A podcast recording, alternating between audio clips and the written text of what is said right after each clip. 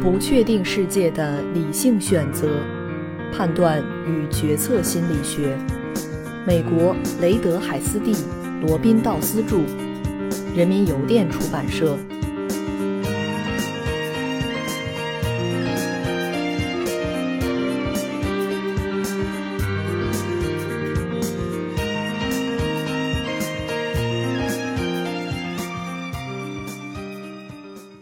第十二章第三节：损失规避。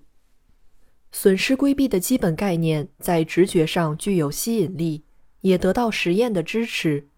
或许最有说服力的证据来自禀赋效应。一旦人们拥有一个物品，甚至是一分钟，他们就表现得好像失去这个东西比不拥有时得到它更重要。Richard Tyler 给班上的一半学生发了咖啡马克杯。要求另一半学生出价去买这些马克杯。那些拥有马克杯的学生所赋予马克杯的价值，和那些不拥有马克杯的学生所赋予马克杯的价值有实质上的差异。拥有马克杯的学生所定的卖价比不拥有者给出的买价高很多。他的实验结果在各种物品和各种方法上都得到了验证，获得了一致的结果。这些方法能使估计更精确、更真实。这一简单的禀赋效应引出了几个更进一步的结果，能让我们更好地理解认知和情感在估价过程中的作用。Alka Weber 和 Eric Johnson 和他的同事们认为，首先想到的究竟是目标物品的价值还是金钱的价值，在这一过程中起着关键的作用。他们假设。当一个人面对放弃一个拥有物时，他会自然地将他的注意集中在这个物体的用处上。所以，当要求被试出卖他的马克杯时，他会关注这个马克杯的用处。反过来，当要求被试购买这个马克杯时，他的注意关注在金钱的其他用处上。在一系列错综复杂的实验中，Johnson 和同事们的研究结果显示。买者和卖者在交易中关注的方面极为不同。当双方的想法被实验操控时，他们的估价会按照研究者的预测发生系统的改变。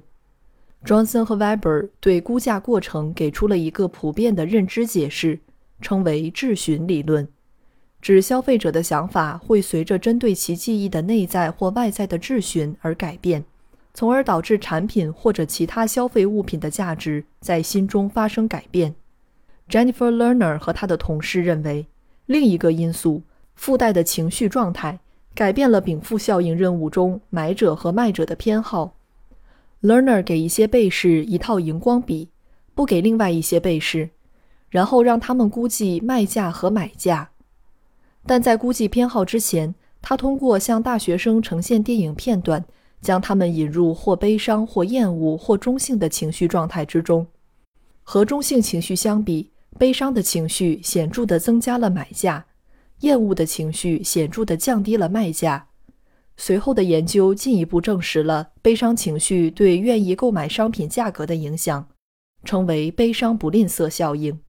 Lerner 用情绪评价理论框架解释这些结果。这个理论的要点在于。当个体处于某种情绪状态时，这种情绪会激活某种行为倾向。所以，悲伤的时候，个体可能试图去改变他的处境；厌恶的时候，一个人想要驱逐物体，所以愿意出让的价钱比较低。这些理论解释和有关情绪状态的研究，并没有降低禀赋效应作为损失规避原理存在证据的重要性。它们的重要性在于。能为我们理解禀赋效应的认知情绪机制以及产生这种效应的条件提供新视角。损失规避的非对称性在市场领域非常重要，因为它能够预测卖家确实会对销售物品赋予比买家更大的价值。禀赋效应一定是某些市场低效率交易，从而导致运转失常的部分原因。但这种解释存在的问题是。买价和卖价之间的差异还可能有其他原因。很明显，如果你是一个可能的买者，出价低一点在策略上是明智的；如果你是一个卖者，定价高一点也是明智的。我们都希望双方能够协商，不想由于出价太高或卖得太便宜而损失利益。这就是为什么有控制的实验之所以重要的原因所在，因为这样可以消除可能的解释，或者在复杂的情境中慎重地考虑不同的因果因素。损失规避现象也有包含不确定结果的版本。另一个例子来自 Richard Taylor 的研究。被试面对的问题是：如果让他们暴露在一个病毒之下，这种暴露将使他们患上不治之症的概率从零增加到零点零零一。得到多少钱他们才愿意这样做？典型的回答是一万美元。另外一些被试要求想象他们已经携带了这种病毒，然后问他们愿意为疫苗支付多少钱。从而将实际感染此疾病的概率从零点零零一减少到零。他们为这种疫苗的出价是二百美元。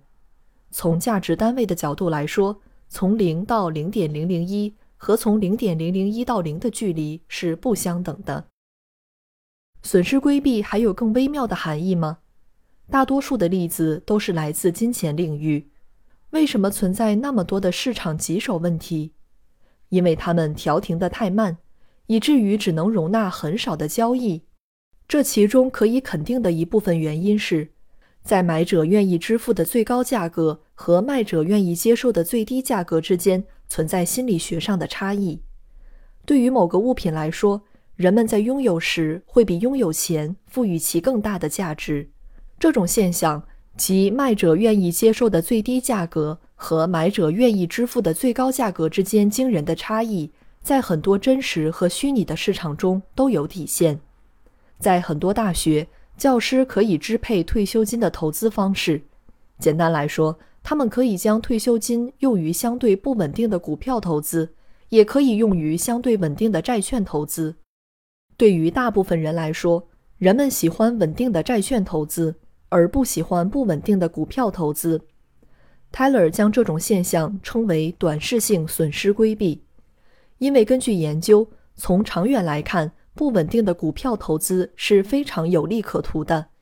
他解释说，股票投资中那种类似过山车上下浮动的体验非常令人厌烦。股票价格每次上升时感觉很好，但每次下降时也会更痛苦，因为价值函数的损失部分比收益部分更陡峭。价格浮动的越多，痛苦也就比快乐越多。虽然 Taylor 提供了股票、短期国库券以及债券市场投资中具有说服力的回报值，但在现实世界中，想要证明保守投资不如股票投资是困难的。能肯定的是，学术界历来对退休金的研究结果都支持他的观点，即人们更少选择不稳定的投资。但是 Taylor 也进行控制实验，实验条件的差异仅仅在于投资当前价值的报告频率。当报告频繁时，人们偏爱保守的稳定的债券投资，将他们大部分的资金用于债券投资；当报告不频繁时，他们将百分之九十的资金用于高回报但不稳定的股票投资。